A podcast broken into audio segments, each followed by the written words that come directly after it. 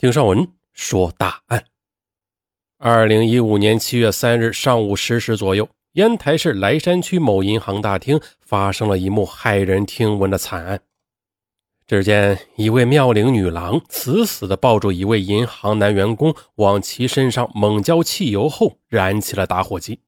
顿时，男女两人变成了火球。尽管公安和消防部门及时赶到，扑灭了两人身上的火，但男士的背部依然被烧伤，而女郎的面部也毁容了。当女子被抬上救护车时，她嚎啕大哭，情绪异常的激动，她口中不断的呼喊：“我要救妈妈。”事件经过当地媒体曝光后，知情者认出女孩为北京某著名高校应届的毕业生，而其母为烟台一知名开发商。这起妙龄女郎自焚救母事件背后究竟有什么隐情呢？柳如萍，她的童年很不幸。一九九三年十月，她出生在烟台市莱山区一户普通的工人家庭。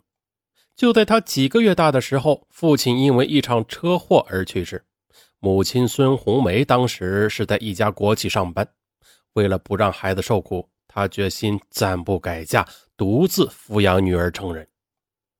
二零零二年，孙红梅的单位因为改制而变成了股份公司，无一技之长的她便下岗了。而正读小学二年级的小如萍，这一下子感受到了家境贫寒的痛苦。比如，有的时候母亲一个月也就给她两三块钱的零花钱，还不够买一个汉堡的。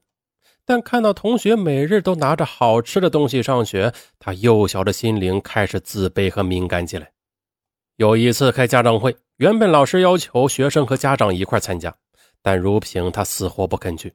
在妈妈的呵斥下，她哭着说：“好多同学都笑话我们家里穷。”女儿幼稚的童音如同钢针刺入了孙红梅的心里，她暗暗发誓，一定要让女儿过上有钱人的生活。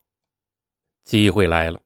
二零零三年，在下海经商的大潮波涛汹涌之时，孙红梅借钱在莱山区迎春大街上开了一个小卖部。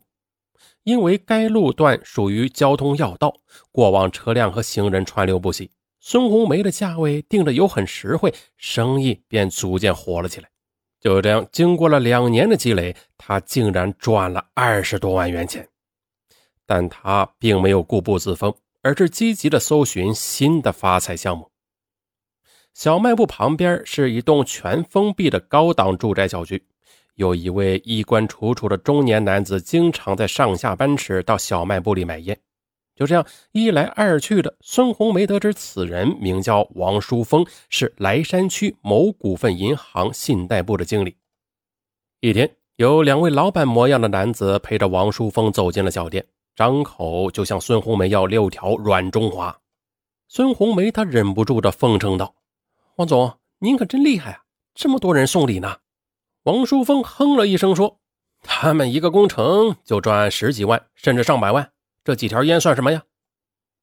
可说着无心，听着有意，原来干工程竟然这么赚钱。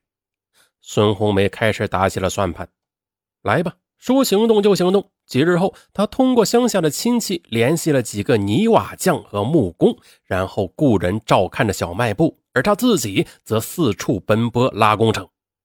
因为是女性，又有自己的店面，她在竞争一些零碎的小活儿，哎，优势还不小。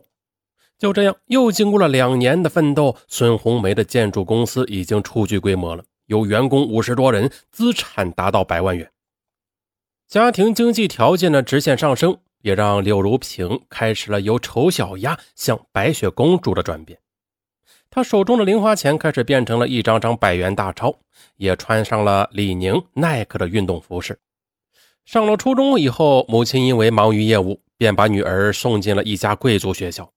每逢周末，柳如萍经常请同学吃大餐。尽管柳如萍花钱开始大手大脚。但他并没有太多的叛逆，也没有沾染不良习性。与同龄人相比，他对母亲的辛苦和不易别有一番体会。比如在寒暑假期间，他经常早起做饭，或者给母亲放好洗澡水。母亲外出应酬很晚未回家，他就打车在酒店门口等候。有一次，母亲参加高中同学聚会，而他在午睡中隐约的听到了母亲的开门声。一会儿，母亲的房间却传出了轻微的哭泣声。他悄悄的起身，发现母亲正对着父亲的照片流着眼泪。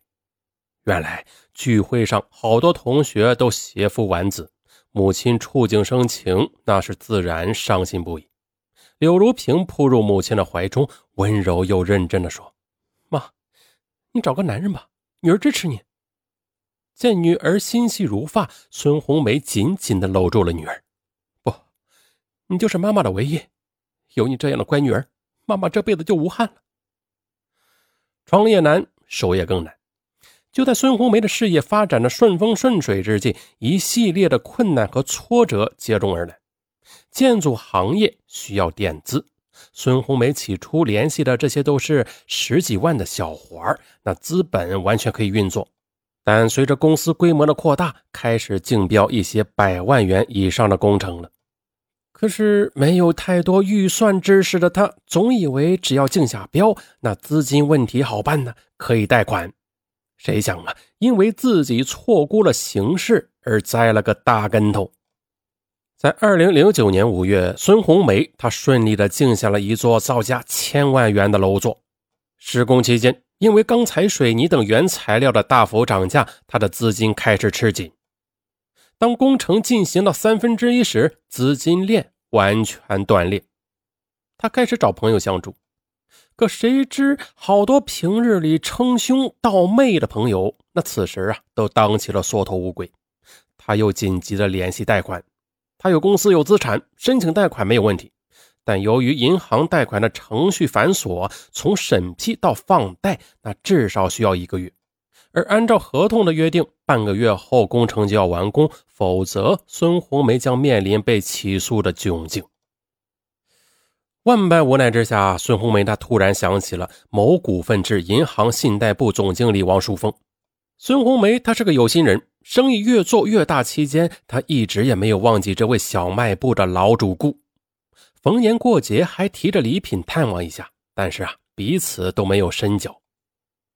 一天晚上，孙红梅一番梳妆后，在烟台某高档西餐厅单独的宴请王淑峰。在红酒芬芳、足影摇曳的气氛中，两人交流的很融洽。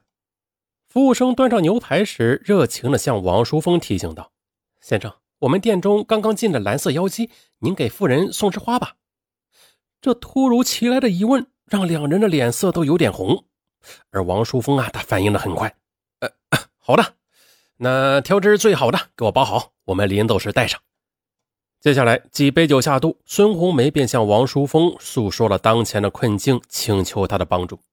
王淑峰不置可否，他微笑着说：“哎呀，我可不喜欢在这么好的氛围中谈工作呀。”孙红梅立马会意。